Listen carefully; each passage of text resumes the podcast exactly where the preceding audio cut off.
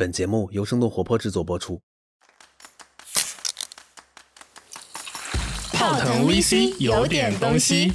欢迎收听泡腾 VC。听身处一线的风险投资人带给你最前沿的 VC 趣闻和冒着泡泡的新鲜观点，让我们聊点冒泡的。泡腾 VC 有点东西。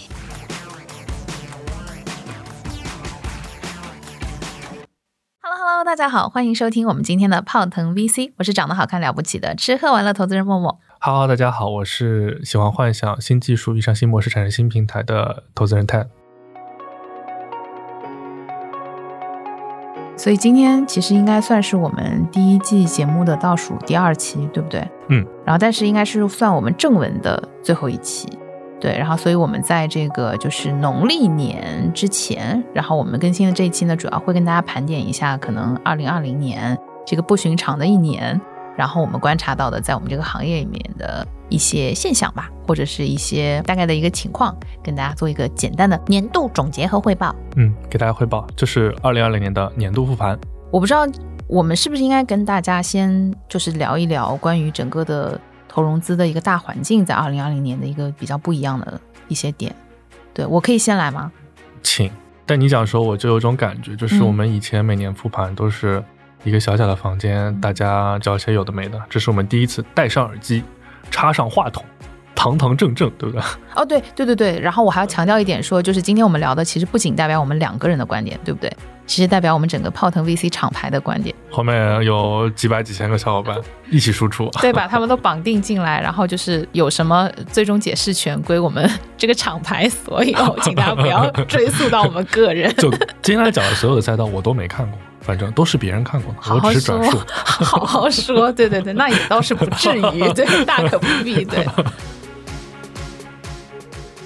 因为今天确实上海的天气也非常冷啊，然后这两天温度波动也挺大的，然后我就觉得特别适应我们今年整个这个市场环境。确实，对我自己的感觉就是冰火两重天，冰在哪里？饱的饱死，饿的饿死。今年不管是基金，其实还或者是一些项目，我们都能观察到头部的这个效应特别的明显。对，然后就是大家基本上都很扎堆，不管是赛道，如果大家对我们这个行业感兴趣的话，应该会知道今年有几个赛道特别的热，比如说这个科创板上来之后，就是科技类的，就是创新类的这样的公司，嗯，然后呢，今年也是消费品牌的大年，就是有很多新的品牌出来，包括从这个上市的情况来看，其实大家比较熟知的一些耳熟能详的品牌都在今年有上市，比如说完美日记啊、泡泡玛特呀，对吧？这样的企业服务类的依旧还是比较坚挺的，对，因为在今年应该是算云办公，然后什么线上办公化的，哎对。因为有这样的一个客观环境的一个影响，然后所以大家对于这个东西接受程度会越来越高。其实学校都有在做这样的云课堂的动作嘛，对，所以对于这样的一些企业，今年是一个开拓客户的一个比较利好的一个时间阶段。对对，这是我自己观察到的。那除此之外呢，其实以往一些，比如说社区社交啊，然后包括有一些这个文化娱乐，对，其实文化娱乐本身在那个疫情的最开始爆发的那一个小阶段很利好的，好的。对，你会发现他们所有的这个日活，然后新增，其实都包括使用时长嘛，其实都在上涨。但是最终，当大家回归到这个正常的生活的节奏之后呢，其实数据也都也有在看到在往下掉吧。对，然后所以就是今年其实，嗯，除了刚刚我们聊到的比较尖尖尖部的几个大家普遍关注的细分行业以外，其实剩下来的我们看到的投融资事件发生的并不多。嗯，嗯，这是我自己的一个感觉。对，从数据上也是啊，就因为到了年底，包括青科投中啊，包括很多的数据平台嗯，包括起名片啊，这些都有一些数据榜单出来。嗯那披露出来的呢，可能就是呃少一点的口径，可能是在两千个就是一级市场投融资案子左右，多一点呢，可能是在五六千、七八千。抛开口径的不同，但其实跟去年、跟前年比，这个不管是同比还是环比，案子的数量，就是一级市场案子数量还是还是在持续下降的。而且披露的这一些数据里面，应该还有相当一部分是原来已经有的存续的企业嘛？对，然后是他们的后续融资。今天我们看到有很多的，就是不错的公司，其实他们都是拿到非常多轮次的大额的钱。对，对，然后相比较而言，如果这个市场上的钱是一定的话，那其实对于很多的小公司，或者是比如说中腰部，甚至往下的这样的一些企业，他们拿到钱的概率其实也是被稀释。这就有嗯点像是把过去互联网平台的投融资策略应用在了其他很多不同的赛道。你说按照传统观点来说啊，嗯比如说像制造业或者是比较传统一类的企业服务公司，市场上应该是不可能只会剩一一名玩家的，通常都是还是有，就是第一梯队还是有几家玩家同时存在的。但其实，在这种融资策略下呢，其实第一名的玩家确实是融了比后面很多玩家在一起还多得多的钱，头部溢价特别明显。那使得其实这就是一种互联网平台投资方法的一个转移吧。反正时间会最后验证它的真伪吧。嗯，所以我记得当时在这个年初的时候，有很多投资人其实跟自己的 portfolio 聊天，也会去灌一些鸡汤，就说今年虽然有危机，但是也是机遇，对不对？嗯，有危有机。其实就跟以前我们说大雪过后就瑞雪兆丰年是一样，因为它加速的淘汰了一些可能不是那么优秀的公司或者是企业，然后但是它可能就是能够熬过这一场寒冬的，然后且在这个寒冬中储蓄更多的这个弹药和资源的这样的一些公司，可能就会更快的加速跑出来。对，如果不谈其他的因素的话，长期来看，其实从这二零二零年之后吧，其实大家市场上还是更青睐造血功能强一点的，就自由现金流会强一些的。然后包括你看到，其实 IT 巨子，我看它今年还有坚持在出，就是每年的那个阵亡的创业企业的那个图谱嘛，确实今年也会更多一点。而且今年在叠加，就像刚刚默默提到的，有一些赛道其实。几乎相当于全员阵亡的概念，比如说包括这个 P to P 这个赛道啊，对吧？就其实基本上没有什么幸存者了。所以总的来说，确实就是 就旱的旱死，呃什么涝的涝死，是吧？哎，这个怎么说对对对，是是是是。所以就是今年整个大的市场，我觉得这这几几个点应该是大家还比较有共识的吧？嗯，从体感上来讲，所以稍微具象化一点来看的话，就是其实我们刚刚也有讲到说今年的整个一级市场的一个宏观的一个情况。所以就是具体一点来看的话，比如说。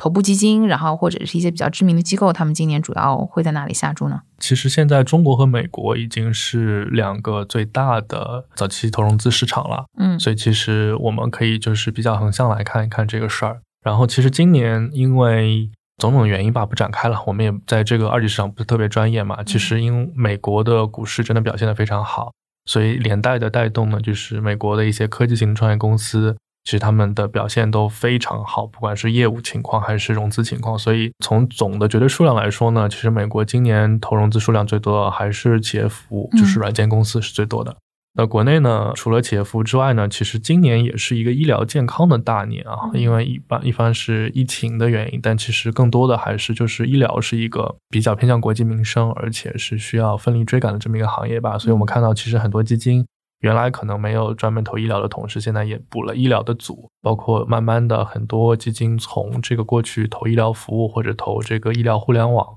慢慢的可能生物制药啊这些就是医药，他们也都开始设计了，这也是一个比较明显的趋势。嗯，另外一个呢是今年因为确实科创板是第一次就是这么大规模的市场反馈很良好吧，而且我想大部分基金公司多多少少如果早些年投技术的也都有一些科创板上市的公司或者在排队的公司。所以今年其实，嗯，如果往底层看，就讲究一些关键技术、核心零部件、芯片，然后核心模组的一些科创板的公司，或者是可以讲国产替代的。有这个先进技术的公司、创业公司，总体的表现也不错，大家都可以支付高溢价去对他们进行投资。嗯，我还想 Q 一个，就是我觉得很别致的点，就是其实如果我们聊到像机器人，或者是这个先进的生产制造，或者什么机械臂啊、机械手啊，然后这种更这个现代化的一些这个制造的流程，嗯，这个角度来看的话，其实前几年就有不少的基金在关注了。对，嗯，然后但是今年，因为我不知道你有没有印象，就是一开始开年的时候，其实很多工厂是没有办法复工的。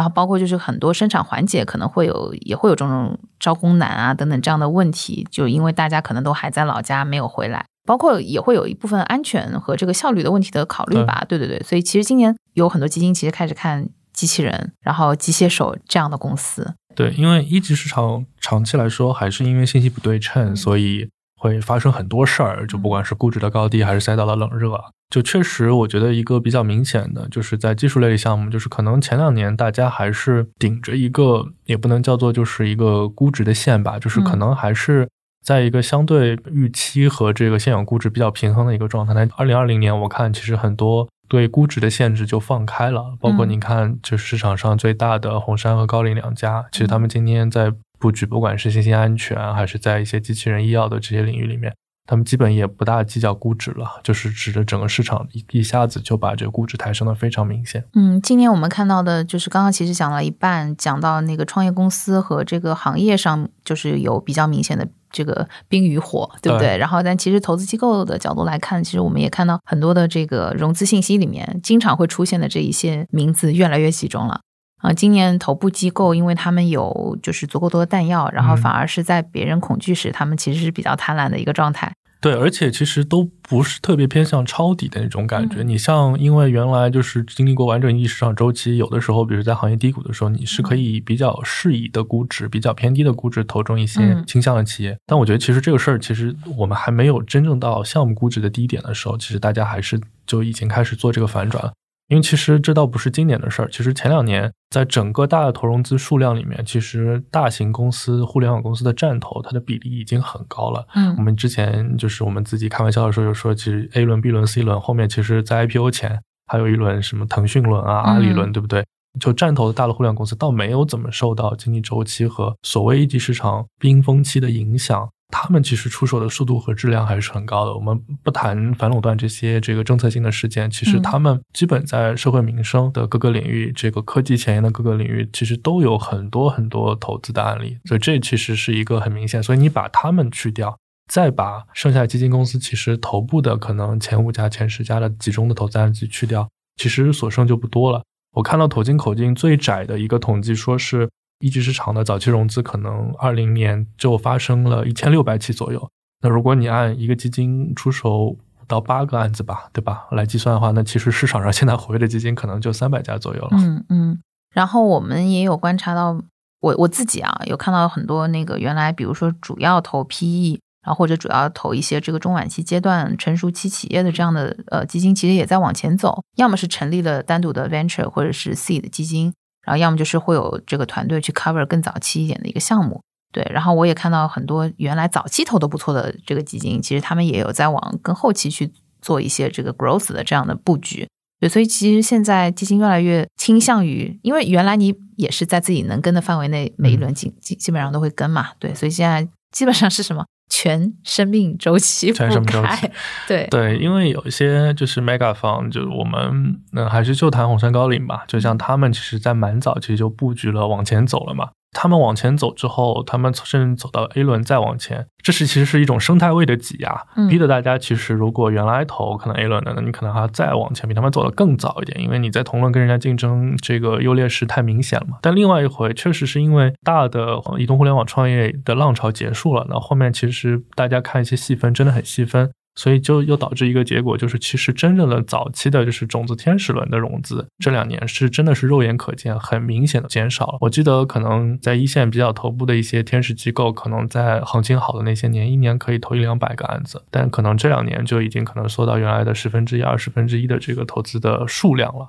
对，那这本质其实就是一个反正行业生态位的一个变化吧。嗯，我觉得也是不要把鸡蛋放在一个篮子的那个心态，可能在现在没有那么的变化了。对，就是大家可能会觉得我应该把我的这个集中火力攻向那个最最有可能出现，而且因为现在大家很多基金转向投技术之后，其实技术真的是每一个细分 know how 是很深的。，对就即使比如大家都说我看产业互联网，你看服装的供应链和他看比如说 MRO 的供应链，其实是完全基本上相同的地方很少，行业认知是完全截然不同。这其实是要耗费很多时间和精力。是，所以就把好钢都用在自己比较熟悉的刀刃上。对，是的，刚刚其实我们讲的有点可能太宏观了，我们要不要给大家也就是收稍微收缩一下？毕竟我们刚刚也说我们是一个厂牌嘛，对对不对？我们背后是有一个团队，对，然后就是其实我们在这个有有很多老板。对，有很多老板们，有很多的小伙伴们，对，然后所以其实我们在那个年底的时候也有号召大家，哎，可以一起来看一看这个不寻常的一年，我们有什么不一样的 findings，因为。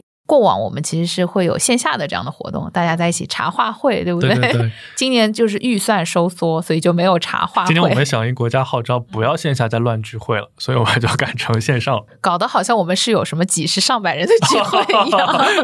行业盛会，对对，其实我们就是一个什么小的茶话会，四到六个人那也没有那么少，对吧？对，然后所以就大家其实都会有一些这个不同行业的一些角度的观察，然后我们也可以跟大家来分享一下。我们要不做一个简单分工好不好？就是我们以电商它还是平台为分水岭，to C 的，然后偏消费的、偏品牌的，就默默来覆盖，帮大家就是聊一聊。然后可能偏 to B 端一点的，就是我来帮大家聊聊，好吧？我还以为是男生的部分你来代表，然后女生的部分我来代表。哎，其实倒也可以，哎，对，那那就这样吧。但其实跟我们这个分法倒也 重合度也很高，是是是，但好处是因为毕竟从这个人数的个数上来说，男生比较多嘛，这样你就可以多讲一点。哇，好了，你先请。那因为我们俩都比较熟电商赛道嘛，我们就先聊聊电商赛道今年发生的一些事儿吧。今年其实每年双十一的数据出来之前啊，其实我不知道你有没有感觉，其实市场上都会有一些看空淘宝的一些声音，觉得哎呀，就是今年的双十一 GMV 会下降啊，或者是哎呀，拼多多量起的特别大，或者之类之类吧，都很多很多啊。嗯，但其实我们从今年的结果来看，我觉得就是阿里今年双十一的成绩单也还是非常不错的。我觉得可能一个底层逻辑。还是在于，就是电商赛道，其实到今天为止，马太效应还是挺明显的。现在现存的玩家其实是，不管是主动还是被动也好，其实每一天都在强化它的这个市场优势地位。其实到今天为止，其实所谓的垂类的 to C 的电商平台几乎不存在了，应该说就剩那么两三家是真正有平台属性的电商平台。所以其实我们回过头来看二零年，包括再往前看两年，其实就是。除了全品类的电商平台以外啊，其实各个垂类的电商平台其实有惊人表现的，其实不是太多。就是二零年呢，可能在直播啊，在潮玩啊，在二手这些品类里，可能还有一些，但这些因为这些赛道本身也比较够大，也比较新。就是其实即使在这些垂直的赛道里面啊，其实还是像阿里啊、像拼多多这样的平台赚走了这些垂直平台品类的大部分的这个 GMV 吧。这可能也是一个比较现实的问题，就像当当早些年它是卖图书起家，但可能我们今天把图书这个品类的 GMV 拆开来看，可能当当的占比也已经在图书品类里面不占优势了，所以这其实是一个比较严重的问题。那反而呢是有一些就是新奇特或者是新的国产的消费品的品牌啊，反而是他们可以赚到属于自己的品牌溢价。这个部分其实默默可以之后再跟我们多聊一聊。所以其实从电商观察的角度来看呢，我觉得就是今天一个比较有意思的事儿，就是因为快手也有上市预期，抖音也有上市预期嘛。嗯。但我们从快手的这个财报中拆开来看，就是它的这个招股说明书中拆开来看，其实它在二零年上半年大概 GMV 有一千个亿吧，但其实这个货币化率确实非常低的。货币化率指的就是它从这一千个亿里面它能赚到的收入其实是比较低的。那这个呢，我觉得可以在就是这可能大家可以留一个小小的问题啊。看一看，就是在更多的信息揭示出来之后，看看电商行业会没有什么大的变化。那在电商行业 to B 的交易平台这一侧呢，其实我们可以看到，其实应该这么说，就和产业源头越来越近是一个特别明显趋势。像过去一些细分门类，就是只是做简单的信息撮合的，可能现在来说，不管是拿融资还是再跑出来的难度已经比较高了，可能就是得扎根到它所服务的特定的垂直领域里面，作为一个产业路由器吧。它可以就是很明显的用过去。呃，没有想到的，呃，技术手段吧，可能起码是成十倍以上的提高某一个单点环节，我觉得才才比较让投资人喜欢吧。嗯，这是比较一个特殊的问题。未来如果还没打完的，我觉得就剩一个我们所谓大的概念叫进场零售吧，就是包括生鲜团购啊，包括这个配送啊，包括即时这个这个整个大的赛道。虽然已经出了美团，已经出了饿么这样大的公司，但是其实你看。不管是新生啊，不管是反正还是有一批公司在这个赛道还是持续的角逐，而且因为这个涉及到供应链半径啊这些等等的问题，其实还是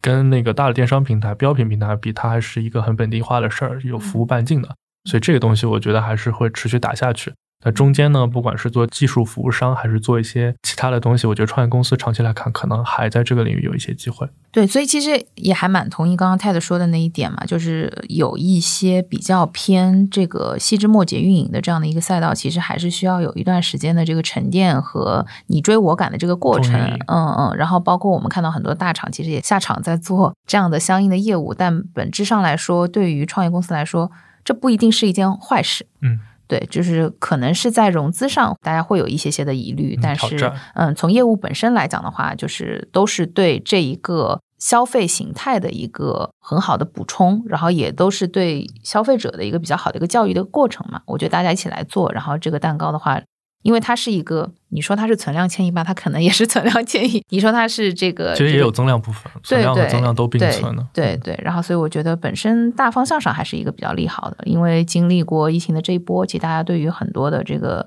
东西的电商化和这个线上化，然后包括就是线上线下的这个融合，其实都有比较好的一个接受程度。对我今年自己，其实我年初的时候，我我不是有写过一篇文章，就叫“男二号品牌”嘛。对，然后当时其实我讲的就是这个全场景服务的这样的一个概念。对，因为我觉得以后不管是这个授权也好，还是零售渠道也好，然后还是品牌也好，其实他们都会需要就是全方位的去给用户提供一个相对来说比较综合的解决方案。就你不可能只存在线上或者是在线下，哪怕是从原点最刚刚开始的这样的新品牌，基本上我们也都可以从很多的新零售渠道，然后去看到他们。对，以后可能线上线下就是一个很古典的概念了。以后可能真的，比如说新的一代，它完全会觉得没有这种区分。对，嗯，因为它的使用感是非常的流畅的，就包括我们走进一家店铺，用手机去付款结账，然后包括我们在线下。就是现场我们要去查询一些什么样的东西，实际上因为手机已经成为我们的一个外置的器官了，然后所以我觉得大家在使用这个场景的时候不会有任何的异物感。包括前两年，因为阿里其实新零售做的还不错的一家企业嘛，对，然后就是有很多大厂其实也一直在布局这样的场景，包括其实美团也算吧，对对对，我觉得就是我们会在越来越多的场合，就是毫无义务感的顺畅的感受到，就是现在的整个的商业大环境给我们造就的一些便利。对，其实到今天这个时间点，其实真的很少有线下商家真的完全没有线上服务了。我觉得几乎不存在。是是是，对。然后我自己今年就是刚刚有讲到第一个主题是，其实我一直 想要找这样的 男二号，对。然后呢，男二号品牌或者是男二号的消费场景或者男二号的渠道，对。然后就是能够很好的给消费者带来服务。然后第二个关键词其实叫健康美。嗯，我觉得我们很多期节目其实都贯穿了我这个主题，对，就包括我们聊人设非常硬，对，邦邦硬，对对，就是一个就是元气满满、积极向上，对不对？因为今年刚刚我们在复盘整个的大的这个行业的比较重点的赛道的时候，有提到消费是一个大赛道，然后医疗健康也是一个很热的赛道。那我觉得健康美是很好去融合这两个点的一个，对，然后就是。它又很有很强烈的这个消费者导向，然后又对消费者来说是一个完全不用 educate 的一件事情。对，所以我们不管是从这个呃食品饮料的角度，包括大家看到元气森林啊，对不对？然后包括那个我们看到各种植物奶的项目和这个植物肉、植物鸡这样的项目，然后包括这个呃代餐轻餐饮这样的项目，其实都还蛮不错的。对对。然后呢，另外一个角度是，比如说口服保健，其实也算是。对，因为也是，嗯，就那个叫什么来，就是蹦最野的迪，然后什么熬最晚的夜，对对，然后再泡枸杞嘛，对不对？对对，然后还有就是包括，比如说有一些轻医美类的仪器类的一样的项目，还有一些家用的仪器类的项目，因为今年很多人都是会在家里面嘛，所以我们会看到，比如说护肤其实特别的好，然后彩妆可能不那么好，但是护肤一直是在涨，然后包括一些仪器类的东西，然后也是健康美，就是我要美，但是我是用健康科学方式去让自己变得更美，对不对？所以。就其实我自己呃，一九年和二零年的两个小子弹，其实也都投的是相应主题的一些项目。然后再接再厉吧，因为我觉得健康和美以及健康加美，一定是一个就是长期会受大家普遍接受的，然后越来越好的稳步上升的一个整个的赛道。对你这说，我再补充一下，我其实觉得，即使虽然东亚国家文化很相似啊，但我感觉我们这个国家对，包括日本、包括韩国三个国家对于所谓医美这个这个看法和这个接受度还是不太一样。我感觉韩国可能就是比较倾向直接去动刀或者什么一次来，哎，一步到位啊。但我感觉就是，起码我身边感觉，我觉得女生里面还是可能。也更喜欢健康美这种东西在里面，我不知道可能是不是因为我们大国自信一点。你总结的非常好，对哦，但是你又提醒了我另外一个点，还有一个很有意思的细分赛道就是内衣，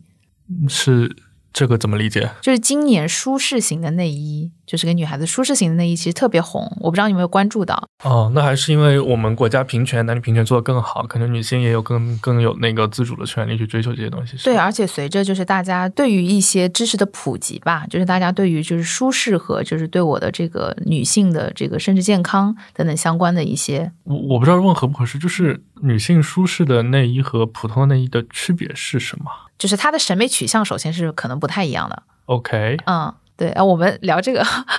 很符合我们节目的人设，是吧？对，私下沟通就是会有一些就是不同吧。然后最主要是穿感上会不同，是材质的不同，材质也不同。然后它可能显示出来的外观也会不同。但是今年我们会看到比较好的都是综合了，就是比较潮流的、极简的、现代审美的，穿起来比较舒适的内衣。今年非常受欢迎。过去那种所谓中性风尚，跟那个没不能完全说是中性吧？对对，就简约吧，简约舒适。吧，对对对，所以也是在健康美的这个主题之下的。还有就是其实我们之前也有请我们的一些小伙伴过来聊关于这个后浪，然后以及那个上一次我们在哈佛商业评论跟什么朱一丹呀，对吧？然后跟 Nice 的 founder 周守，然后以及跟这个航天文创的这个陈主任，我们一起去讨论关于后浪经济的这个话题。当然，后浪要打引号，因为我们后浪不太希望就是自己被称为后浪嘛。我觉得今年对于新人群的这个人货场的迭代，其实也是一个很明显的趋势。然后，我觉得最好的一个案例就是今年上市的泡姆玛特。它不管是从品类还是从渠道上来说，其实都跟原来我们设想的这样的东西可能是完全不同的。套用一下 TED 一直说的那句话，就是新的时代需要新的方法论。对，这确实。嗯，我觉得我们观察新人群的这个 booming 的这个，特别是 Z 时代的这一些小朋友，然后他们消费力和他们的消费观念可能跟以往的人会特别的不一样。啊，包括就是之前 Cherry 有聊到银发人群，就是我觉得银发人群也在迭代，就是现在的中老年人可能跟以前的也是很不一样的。对，所以我们在每一个阶段都会需要不同的角度去观察他们的变化的需求，然后以及他们可能会有的一些新的消费趋势。肯定可以很胜任，因为我觉得你的心态一直是一种特别积极变化的。我是特别 flexible，对不对？就是真的就是心态很年轻，然后很很能拥抱变化。对，嗯，不能这么说，因为我也是非常能够对老年人有同理心的，全年全年龄覆盖，对，拥抱变化。OK，人设立主，嗯。好，那我们接下来聊聊我们自己、我们身边小伙伴、泡腾厂牌一些小伙伴的观点哈。对，第一个还是来，我们先讲上过我们节目的，呃，来自这个游泳妮妮的阿杰。阿杰呢，因为他主要看教育赛道嘛，那他写的很有东西了。这确实，因为就是教育赛道今年真的是很符合你最开始说那个冰火两重天，就是那些头部的案子真的是拿了哇超级超级多的钱，但是另外一边可以看到很多线下的案子或者很多拿钱不够的案子。这要么就是关门了，可能还有一些就是有追债的这些问题啊，就是欠费的问题；要么就是比较低的估值并给了一些大的公司。这同样是这也是一个现状。所以他呢对二零二零年的教育赛道投融资的判断呢，其实是较中性偏负面的。然后但是呢，就是随之而来的疫情呢，其实带来了非常大的变化。他说今年在线教育赛道应该累计拿了超过。一千亿的投资，哇，人民币的投资，这确实非常集中的，确实就是这可能这么两三家加在一起超过了一千亿，这个它是包括了二次上市和增发这些啊。然后呢，他说，其实在这个交易赛道里面，一些从业的小伙伴的观点呢，也发生一些微妙的变化，比如说有些人直接放话说，这个交易赛道对 VC 关闭了，你在投交易赛道，不如去打新买股票。哎，这个倒也有点道理啊。还有一些，他说有些人为了在今年赶上最后一班车，疯狂追高出手。然后他有个小括号，希望明后年还能在这个行业每况愈下的行业里看到他，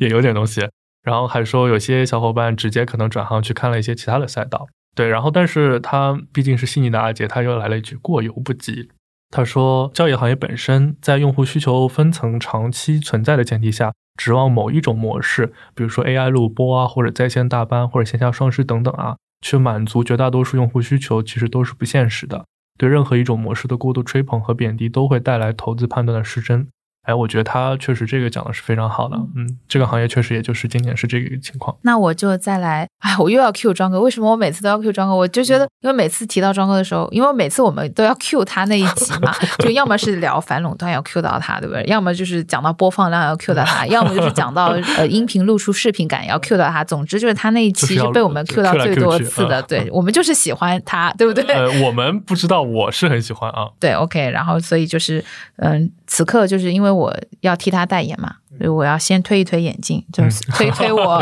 并不存在的眼镜。对啊，来自这个我们小伙伴经纬创投的庄哥，对，然后他说，嗯，今年对于一个古典互联网的投资人来讲，最大的感受就是相熟的小伙伴要么转了消费，要么去了各家巨头的战略投资部。然后就连沈南鹏老板都说，今年投资人要自己去组局，或许都内卷了吧？哎，提到了一个非常关键的年度词“内卷”，又提到了组局。对对，然后他说，其实以前一些互联网 to C 项目比较合理的逻辑，似乎一夜之间都不合理了。消费热的，甚至给你想合理不合理的时间都没有。很多时候和小伙伴们开玩笑就说：“哎，信则投。”但现在看，似乎这并不是玩笑。或许很多人的心态都已经是管他洪水滔天，是啊，我们不就是需要持续的去开枪吗？想那么多干嘛呢？打工人继续搬砖去，庄哥讲出了我的心声。我觉得讲其实还挺有道理的。嗯，就是在这个乱世中，我们还是要保持自己的那一份冷静和纯粹。对，庄哥是这个意思吧？对，我觉得我帮他就是总结了一下，升华的很好。对你没有体会到他的语气，首先我是推了推眼睛，你有没有感觉到呢？现在感觉到嗯了。，OK，好。那我们再来一个小伙伴吧。然后还有一位也是来上过我们节目的，就是 Cherry，大家应该记得是银发精英那一期，来自华英资本。又美又专业，嗯，对。然后他有聊到说，自从打上了银发投资人的标签后，发现自己和新生代的共识越来越少。哎，有吗？应该没有吧？应该还好吧？我跟 Cherry 都是属于特别有同理心的，对那种类你十八，他十九吧？好不好？嗯好吧，对，哎，他提到了我刚刚提到的很喜欢的那一家企业。他说，在泡泡玛特突破千亿市值的时候，我还在思考银发族们是如何娱乐社交的。疫情改变了很多人的生活习惯，而银发人群无疑是转变最大的。从线下的聚会、社交、打牌、跳舞，到现在只能在家抱着手机刷抖快，银发人群的线上娱乐化诉求陡然递增。对，比如哎，我爸妈其实最近经由我，然后他们也开始听各种播客。他们平时日常可能很多的休闲时间，可能是跟朋友们去这个视频聊天，会占用比较长的时间。而且现在天气冷嘛，出去玩也不太合适，然后又不能聚众，对，然后所以他们现在的确很多的娱乐都放在线上。我妈最近看那个微信看一看，看的特别多，就视频号，你知道吗？经常转视频号的内容给我。那你赶紧要做视频的内容，满足一下阿姨的需求。对，就是太有东西了。对，然后对，然后 Cherry 说，他说一九年还在深耕线下服务的我，今年开启了线上用户的新洞察，一波阿姨们疯狂开始买买买模式，健康食品、美妆护肤、保健品、种草平台打破了引发人群线上购物壁垒，而叔叔们则开启了直播模式，打赏送火箭，语音、视频聊天不亦乐乎。好，我们以后要多多覆盖一下这样的，更有时间 来听我们。那主要靠你了。你刚刚说过你是全年龄段覆盖，我就是中间窄窄的那么一小条，你是整个光谱全都是被你覆盖。对，所以我们要把就是全年龄段的这个方法论，我们都可能需要仔细去研究一下。对对对对。然后，但是 Cherry 说啦，他说新的一年他还是会继续深耕银发人群的，挖掘银发人群对线上娱乐、健康服务和消费品更细化的需求，为二零三五年深度老龄化社会的到来储备更多的基础设施。二零三五年我们几岁啊？我们已经是。银发人群啦。对我反正肯定是了，你可能还比较你十八都是了，那我肯定肯定是啊。好了好了，不要油腻了，打回来打回来。好对，，接下来我们聊一个 Toby 的小伙伴的观点，他主要平时看的是工业啊、芯片、软件这一块。那他今天这次主要聊的是工业啊。他说，其实工业创业和投资都需要足够的耐心，钱很难带来超大的加速度。八年、十年起量是长期以来形成的规律，很难去打破。而且这点我本身也很认同，就是有一些其实特别慢的赛道，其实你很多时候给他钱很难有像 to C 平台这种很大的加速度啊，这确实也是个现实。所以说，他说这工业这个赛道啊，需要匹配的是基金本身的特质。比如说，就是像比如说他们基金可能是有十二年的期限，本质上可以等啊。那比如说有些基金可能只有三年、五年的期限，本质上其实投这个赛道的可操作性是很低的。他说，第二个从回报率的角度来看，投头部企业其实未必是最优策略。哎，这个我们刚刚也有讲到，因为这个细分评论里面，其实第一名可能被给的溢价太过于夸张。是但在工业这个领域，他说工业需求和客户的分散特质、业务的长周期特性，往往使得一个细分领域不会特别集中，始终都有第二名、第三名甚至小公司的创业公司的机会。目前看到的现象是，细分行业头部的公司可能估值是第二名的十倍。哇，我觉得他真的讲出了我刚刚想讲这个心声。但收入呢，其实是可能只差两倍，就估值差十倍，但收入只差两倍。所以从投资回报来看的话，其实追头部最终的倍数和年化回报率可能不一定是最优策略。不过这个确实也认同，我觉得在工业领域里面可能还是比较成立的。那他说之后能投的方向基本是抓两头，第一头呢是直接面对客户拿订单的大集成商或者方案商，加上它中间有一些不可替代的核心零部件组件的。那他说中间层是很难投的，原因主要是第一个呢，大集成商和方案商形成规模之后，往往会往下自己去做一些核心零部件，降低成本和保证供应链的安全。这个我们看到苹果啊、华为啊，包括很多供应链都是这样，我们就不展开了。第二点呢，就是能够直接面对大客户拿单，又能落地，其实是一个非常核心且有门槛的能力。我们其实看到很多现在的集成商跟过去传统的这个抽烟喝酒送礼的集成商已经不大一样了。它还是有一些就是很强的一些核心能力的。第三呢，就是要么就是投非常核心，下游极其需要核心零部件，同时下游不太可能自己做，比如高端多轴的伺服系统等等啊，这个就比较细分了，我们就不展开了。所以总的来说，Toby 觉得工业领域是需要长期耐心灌注的一个投资领域。机会是持续存在的，然后他可能更喜欢去投一些就是并非是特别头部或者是明显价值有一些背离的公司吧。我觉得他讲的很有道理。哎，我觉得就是今年大家真的是不管是看哪个行业的小伙伴，大家都在刚刚我们反复提到的几个点上有高度的共识。因为我们还有另外一个小伙伴是那个一联资本的宛如，他应该之前是看也是看教育会比较多一点，教育和 to C 会比较多一点。然后他二零二零年给我们两个关键词，一个是与泡沫共舞。就他 exactly 跟我们刚刚讲的那个观点，就是 又是高度重合。他就说，今年觉得，首先是因为全球各国的这个货币政策，就是他说简直可以用水漫金山来形容，然后水量是历史上从未有过的，所以是整个我们可以看到从一级然后到二级。然后从这个避险资产的数字货币，就是所有的资产账户都在赚钱，这个在过去简直是难以想象的。然后他说，而大多数机构呢选择了与这个泡沫共舞，那没办法，有钱赚不赚的，那没办法。对，然后他说，所以我们看到有一些消费项目可以要到十倍 PS 估值，企业服务更夸张，可以到这个四十倍，远远超过了就是我原来我们可以接受的这样的一个估值范围。对，所以在这个泡沫上追寻 IR 的回报已经成为行业共识。只是不知道大浪退去后最终会留下什么。他也有提到说，变与不变，就是二零二零年最大的不确定性来自于外部环境的巨大变化。对，然后所以有的行业其实迎来了红利期，而有的行业是在极度恶化的。所以在风口上的行业可以快速的融到钱，大力拓展业务，而大多数的企业可能不得不这个寻求一线生机。所以就是这个是他提到的，就是两个。对，这个其实也可以补充一下。你比如说，按理说疫情刚发生的时候，就像我们就很多出海的企业，就供应链在国内，然后它那个呃消费者在海外的，可能就会短期内受到比较大的重创，对吧？但其实又有两类公司，可能就是在这个哎，反而是反常识的。第一类就是，呃，因为疫情的关系，使得海外某些需求激增的，比如说像户外运动领域，就它可能不能聚会，就比较多的去户外，因为比较人少嘛，所以这类产品首先量上来的比较多。那另外一类就是，哎，我的核心零部件其实我本身已经做到在海外生产、海外销售的，那这样子公司，因为它不受国内供应链限制，所以它本身也比较起来。所以其实真的是福祸难料吧。然后接下来一位是，嗯，我们小伙伴艾丽卡，他其实平时比较看的也是芯片和数据这一块的公司比较多。那他最近关注就是一个是 IDC，一个是半导体。那 IDC 行业呢，他觉得是一个重资产，长期来看收益确定性比较强的行业。他觉得 IDC 这个领域里面，平台型的公司窗口期基本已经关闭了，但项目并购的这个机会还会持续有。所以在一些细分的，比如说语音节 AI、智能驾驶等等新的应用客户里面，其实头部客户没有太多分歧。所以关键在于怎么争取潜力股。那融资方式的创新其实也会成为很重要的一个竞争力。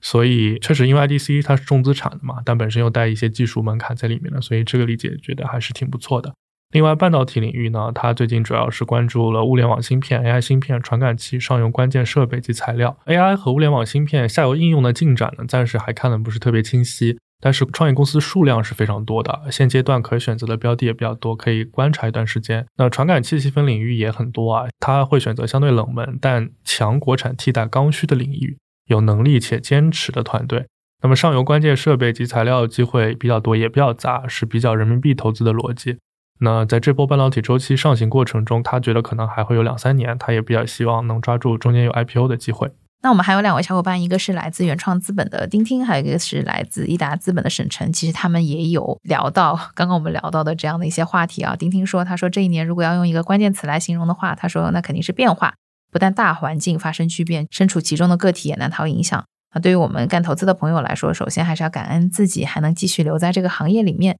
见证和参与中国这个全球最大消费市场取而代之的精彩时刻，大幕已拉开，好戏正上演。消费领域这条水超深、超宽、超长的大河，必定会孕育出各种体量大、鱼超多的繁荣生态。另外一位小伙伴晨晨他说到，他说：“哎，他说其实大家有在开玩笑说，可能二零二零年是未来十年中最好的一年。他说，无论是从这个疫情的肆虐，嗯，还是到后面的反转。”啊，然后他说，我们看到科技巨头的如日中天，也会遇到一些这个黑天鹅事件，所以就是经常会有一种我们的三观余额已不足的错愕感。但是在这种现状中，必然也孕育着一些偶然，撬动着一些必然，然后会有一些新的机会出现。然后他说，从模式创新走向科技创新，从人口红利走向高质量发展，从全球化走向双循环，对于我们来说，虽然阵痛是不可避免的，但是也会有一些新的生机。嗯，这就是我们以及我们的小伙伴们 对今年部分小伙伴节选，对对节选的一些关于二零二零年这个不寻常一年的一些小复盘。其实我今天留了一个问题给到 TED，我自己觉得是比较好用来就是结束我们今天这个节目的。嗯哼，不知道你自己觉得今年，呃，如果让你来总结一下，你看的行业也好，或者是你的投资逻辑也好，或者是就是整个市场也好，然后能不能总结出几个 buzzword？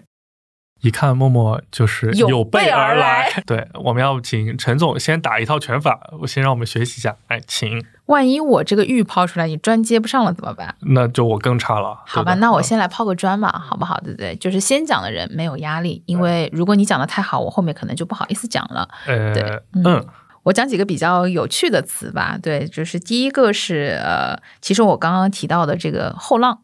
对，我觉得这个词其实是今年被提出来的，我记得是 B 站的一个视频，然后提到了这个概念，也是代表了就是不管是市场也好，还是就是对于我们投资人也好，还是对于很多的创业公司和有创业想法的人来说也好，啊，包括很多大品牌，其实大家都开始对于这个新人群有比较重度的关注。然后我们看到也有很多很不错的企业，其实他们的目标客户很有可能就是大概率也是这一个画像的人群，所以我觉得对于新人群、新需求的这个人货场的新变革吧，然后会涌生出很多的，不管是新零售渠道还是一些新品牌啊，我们看到的有一些，比如说在融资上也比较热烈的一个赛道是今年的很多的美妆新零售的这样的赛道啊，我们应该也都有看到。然后如果你到线下去看的话，它里面 cover 的品牌，然后很多也都是新品牌。然后这些品牌的受众和人群很多都是现在的在校的大学生，或者是甚至年龄更小的小朋友，或者是刚刚走上工作岗位的。然后他们从产品设计，然后包括从这个零售渠道的店铺设计，然后都会和这个以往的大牌会有非常非常多的不同。然后乃至于他们跟用户沟通的方式也是完全不一样的。然后销售渠道现在又有了新的变革，对吧？所以我觉得这个都是非常值得我们去关注的。第二个词叫做焦虑，就我觉得今年从消费的角度来看，其实不管是内容消费。还是从这个实物类的消费，还是从虚拟物品的消费，还是从我们从这个大的角度，比如说这个什么循环经济啊等等这些来看，本质上它都是在解决我们的某种焦虑。就是我觉得今年，因为我们有了更多属于自己的时间，因为整个感觉不管是这个呃社会也好，还是整个的这个行业也好，有很多时候我们觉得整个的脚步是被放慢了。所以你有更多的时间会关注到自己，包括内卷。为什么今年是一个就是特别热的词？我觉得大家都会在这个放慢脚步的过程中，有更多自省和内省的时间，然后也会可能对身边的人会有更多的关注吧。然后在这个时候，如果你是自己给自己有比较高的这个成长，或者是脱颖而出的压力的话，其实很容易就会有这样的一种心态。那我们刚刚提到的，不管是健康美，对吧？健康、颜值焦虑，然后知识焦虑，对吧？前两年的这个知识付费。然后包括各种各样的在线课程啊，然后包括这个经济上的焦虑，就是今年我们发现理财课真的是，我现在打开任何一个大流财商啊、炒股对啊，都是在聊这个而且转化率非常高，比知识付费高多了。对我的天，然后包括我们在就是很多音频平台上听到，就是它中插的很多的广告，可能也是跟这个理财比较相关的。前几年这个私域流量做的比较好的很多，其实也是跟这个财商或者是跟这个炒股啊等等相关的。啊，之前开句玩笑，我们本来那个节目取名的时候，你你本来想了个什么名字来着泰德什么小小孙还不知道老孙？老什么教你分说股，对之类的。我们因为我们是什么那个按什么字字幕，泰对对对，然字幕，就是我们 我们因为之前去看了一下所有跟这个金融或者财经类相关的很多的节目，其实它的标题都是这么简单粗对暴，，叉叉炒股，对七步炒股法，对，就是感觉是一个就是特别这个快很准，能够杀中这个用户的内心痛点的这样的一一个名字。对，然后所以就是这是我的第二个词吧，就是焦虑啊。我觉得某种程度上，我们都在用各种各样的，不管是这个食物类的消费，还是这个虚拟物品的消费，去缓解我们内心的种种焦虑吧。然后第三个词，我觉得是一个光明的尾巴，就对我自己来说是。光明的尾巴，对对对，就是因为三个词嘛，我选了三个词，就刚刚两个词感觉都有一点有焦虑感，嗯都有一点焦虑感。第三个词叫姐姐，哦哦，好的，对，然后就是我以为你第三个词是光明的尾巴，我还想是说 什么？不是不是，就姐姐经济吗？对，就是很多人说今年是姐姐年或者是哥哥年，呃，也会有这样，最近会听到这样的说法。一个是我们看到很多的这个综艺节目，就是从内容的导向上来说，大家不再去，因为前两年大家都会在强调少女感，对不对？强调什么青春不老，对对对嗯，然后今年很多的都在强调说我们成熟的韵味啊，对，然后就是我们到达人生的不同的阶段，我们可能会需要不同状态的呈现。对，然后包括与之匹配的一个，这个是内容向的，然后另外一个是就是呃舆论导向也好，然后或者是我们看到很多的消费品也好，实际上也是在往这个方向去走，就是它不再去。强调一些讲的夸张一点，比如说返老还童，对不对？但它是让你去维持住你更好的一个当下的一个状态。有助。对对对，我觉得就是 girls power 嘛，就总结一下，它其实是这个女子力的这个当中的一个细的分支。反而现在这些姐姐她们，不管是从艺人的角度，还是从消费者的角度，她们都是处在这个人生基本上应该是最繁华的一个阶段。现在城市人口里面的可能单身的女青年、三高女青年的这个比例也比较高，对。然后单身人群呢，又是消费力更强的一个人群。对，然后所以就是他们其实是整个消费市场中一个不容小觑的一个力量。对我们看到很多，比如前面有提到的一些轻医美，对不对？然后包括有一些这个更符合他们这个悦己的这样的一个需求的一些，不管是更舒适的内衣。更就是自我提升的一些一些内容，对对，然后我觉得这个也是一个蛮有意思的一个话题。哇，听完默默讲的这个这个关键词，我刚刚也在赶紧想嘛，嗯，就觉得哇，我想的东西真的好无聊啊！你想觉得好好玩，应该让我先讲，然后你再讲，但我当时又没想。好了，别打拳了，来吧 来吧，是疯狂自己打拳，打快打死了，来吧，嗯。我觉得就是八股文一点，第一个还是讲整个大的创业环境。我其实第一个词会想还是机遇，嗯，为什么是机遇？我觉得就是如果早两年大家想法会变得比较传统，会想啊，就比如说大家都是线下的，一定要做线上啊，做线上做互联网才有机会。等慢慢的这两年发现做了线上之后，又会提到新零售，对吧？嗯，做了新零售又会提到很多很多新的概念，所以你会发现就是其实中国还有真的超级大量的传统行业，或者是传统企业，或者说就是说。并没有在时代第一线的一些企业，嗯，就它其实无时不刻还都是有转型升级的这个底层诉求在的，这其实是很广大的。就是我们比如说，我们简单想一想，就是可能一万家的创业公司或者是中小企业里面，可能适合 VC 去资本化帮助他去做投融资的企业，可能就百分之一，可能是这一万家里的一百家。但是更广大的还有呢九千九百家企业。他们有些可能本身自己的情况也很好，但是想有更好的转型和发展；有些呢是希望不想被时代落下。我觉得就这个，如果大家从互联网的投资逻辑里散开到各行各业的垂直领域里去的话，我觉得这可能是一个比较大的机会。这是第一个。然后第二个呢，我会特别希望对自己就是关系比较好的 CEO 和自己投的一些公司，会希望他们就是未来的时间里面。保护自己，我这个关键词叫自由现金流吧，或者叫造血能力吧。造血，我觉得越往远看，就是这种所谓一夜风来，然后猪飞上天，然后两年敲钟的这种可能性，长期来看概率越来越小，而且很难轮到你。你这些打油诗都是哪来的？就哪搜集的素材？就可能很真的很难轮到你。那很难轮到你的时候呢？其实你退回到所有的，就是你真的很难指望 VC 持续给你输血。因为其实现在很多 VC 属于自己也没有血可输的情况下，对吧？血库里已经没血了，所以就是你自己的造血能力真的很关键，很关键。就是很多 CEO 其实可能，比如说你脑子里有一个很大的远景的目标的一个梦在那边，有一个市梦率在，但如果短期内不是很好的追求它的机会，我倒是会觉得还是能把自己的准业务做得比较扎实会比较好，起码能自己产生自由现金流，不受这些行业或者宏观一点点波动就会死亡。你比如说，我们一直觉得传统制造业土啊，或者干嘛，或者不先进啊，但实际上，你看，在疫情来临的情况下，在海外，比如说海外贸易受挫的情况下，还是有大部分企业能坚持它自己的那个对现金流的保护和弹性还不错。嗯，但反而是一些背景很 fancy、很高大上的一些互联网公司，就是但凡互联网，比如说流量或者什么一下变贵了，或者怎么样，马上就是成批的死亡。我觉得这可能是起码是一个新时代的，可能是一个比较挑战的问题吧。哎，我想插句嘴，就是其实你刚刚讲到这个点，我就想到非常适合这个季节，因为那个上海不是很多梧桐树嘛，嗯，就每次到那个冬天啊什么，你会看到很多人去把那个枝枝丫丫会剪掉，然后会留下它比较重要的这个躯干的部分。我觉得对企业来说其实也是一样。今年我们看到很多原来一心想要做特别特别多这个广泛尝试的公司，其实今年都在主要的去。收缩它的这个外延的业务，嗯，不去瞎试了。对，然后他们今年可能就是把主要的火力就是集中在沉淀自己的核心优势上。我我觉得这个其实也是我们在应对寒冬的时候一个比较不错的一个手段。对，包括很多其实公司可能觉得自己的流量还可以，都会试着去做嗯电商，但你最后发现，其实很多时候你的流量可能就不一定适合电商转化，那去做这个事反而很勉强。对，所以第二个是自是造血，嗯第三个给我们自己的行业吧，我会把它总结成，嗯，叫做创新型组织吧。其实 VC 投资人一直有一种上帝视角，或者从上往下看其他行业，总是逼着人家你有没有技术创新，你有没有模式创新，对不对？嗯但其实回头看，其实这个风险投资基金这个业务模式本身其实已经比较传统，它其实是一个特别简单的有限合伙制，大家就是责任权利划分好，然后几个合伙人合伙来做这个事儿，其实很长时间没有变化过了。其实我们看海外的有一些知名的基金，比如说他们有一些，比如说自己把自己的准业务也，比如说包括了融资啊，或者是可以做 FA 业务啊，或者有一些就是他们都有一些创新型的打法。所以我觉得创新型组织可能在我们自己风险投资这个行业，可能在未来的几年也会到来。所以这个也是比较值得期待的。毕竟你很难说就是自己是一个很传统古老的模式，但是却逼着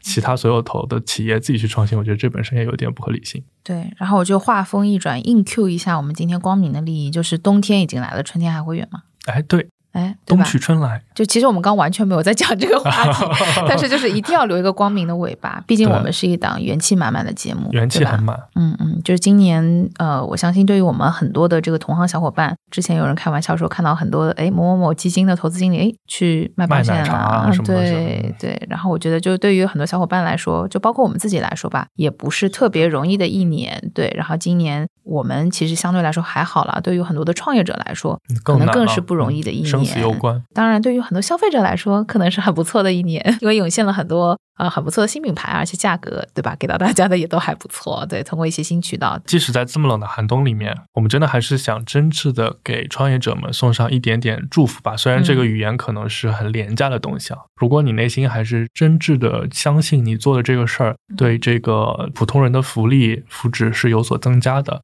对你自己实现人生价值也是一个非常重要的部分，还是大家可以再坚持下去。我觉得这个所谓的资本寒冬不会永远持续下去，而且就是未来每一年还是会有新的机会。它可能不会像前两年那么各行各业都会高速增长，但其实阶段性的小的机会会一直存在，大家也不用心灰意冷。嗯，就是坚持创造价值，然后坚持价值投资，对不对？我们要相信这个叫什么哎，这是我们下一季的 slogan 吗？正，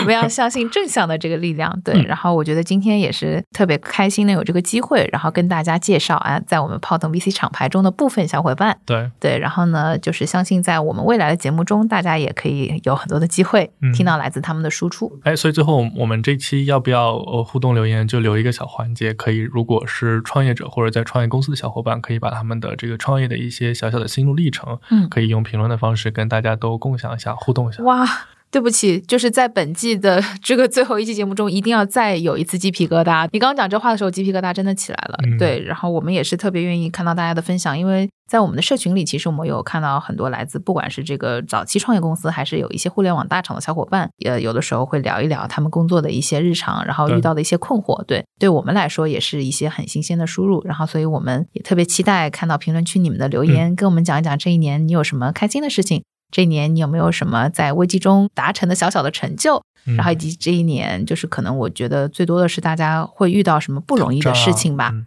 对，然后但是嗯，不管怎样，我们都坚持下来了。嗯，瑞雪兆丰年吧，好，新的一年大家继续努力，冲冲冲！冲元气满满。哎，最近这期我们有礼物吗？就我就很自然的把这个带掉了，